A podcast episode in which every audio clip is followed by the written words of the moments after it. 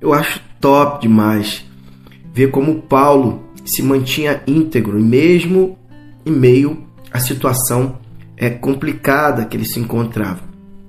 Ele tinha as convicções que não abria mão.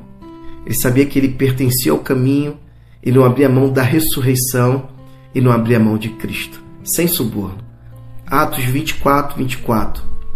Poucos dias depois, Félix e Drusila, sua esposa, que era judia, mandaram chamar Paulo para ouvi-lo falar a respeito da vida de seguidor de Jesus Cristo. Como Paulo insistia em relações justas é, com Deus e seu povo e falava sobre a vida de disciplina moral e juízo futuro, Félix começou a achar a conversa controvérsia, desconfortável. Ele ficou com medo e o dispensou. Basta por hoje. Eu o chamarei quando for conveniente. Ele também esperava que Paulo em segredo, lhe oferecesse algum suborno. Houve várias conversas entre eles.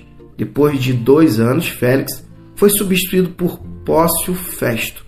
Também querendo agradar os judeus, ignorando a justiça, Félix deixou Paulo na prisão. O interessante e o que nós aprendemos com Paulo, mais uma vez, é justamente a posição dele de não ceder mesmo diante da tentativa das entrelinhas de que ele poderia é, ser é, liberado ali pelo governador, Paulo não é, cedeu ao suborno. Assim deve ser a minha e a sua vida. Eu não sei o que você está passando, não sei se existe algum problema é, de um relacionamento comercial, é, político, seja ele qual for mas não ceda ao suborno. Tenha a convicção de que quando você se mantém íntegro, Deus te honra.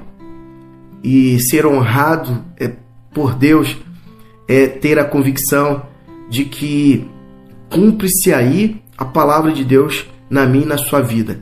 Quer comais ou bebais ou façais qualquer outra coisa, fazei tudo para a glória de Deus. Deus é glorificado. Você vivencia a identidade do Pai. Tu és filho de Deus, amado Pai. Por isso, não ceda ao suborno e que Deus te abençoe.